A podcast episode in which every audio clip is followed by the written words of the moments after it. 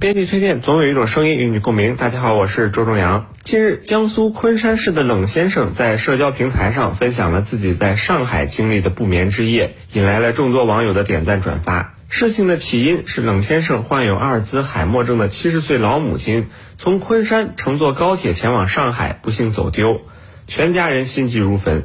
在上海警方轨交工作人员的倾力帮助下，最终找到了母亲。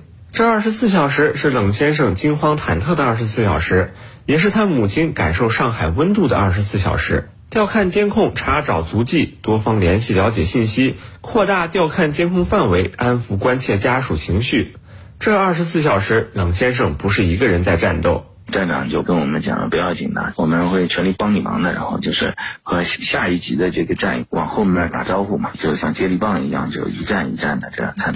他们帮我们的时候，就是站在你的立场上替你着急，然后又跟你一样期待着就是奇迹出现的这种心态，在你边上一块帮忙的。所以我们特别感谢他们。在冷先生的讲述中有两个细节让人特别动容。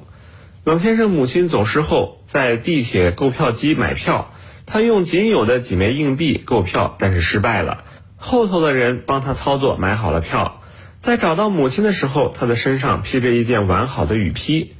冷先生说，由于患有阿尔兹海默症，母亲一路上的经历有很多未知，比如这件雨披，当天下着细雨，母亲一个人走走停停，也许正好是哪位好心人把自己的雨披给他送上的吧。上海正是这样一座值得信赖的城市，不期而遇的善意和转角遇到的爱，守护着冷先生的母亲。迷失在自己的病症中，却没有迷失在上海的街头。事后呢，冷先生在微博中写道：“一个人做好事是好人，一个群体都为你操心、为你分忧、为你倾力服务，这就是一座城市的文明。上海的凡人善举，从来不是一小部分人的专美，而是一座城市塑造的群像。”去年十月。格致中学高一学生盛小涵偶遇在街头摔倒的六旬老伯，用专业的心肺复苏急救把老伯从死神手中抢了回来，被誉为教科书式的抢救。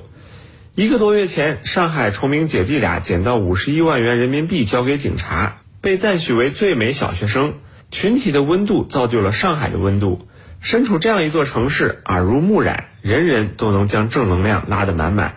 昨天，十一届市委十一次全会审议通过了全面提升上海城市软实力的重磅文件。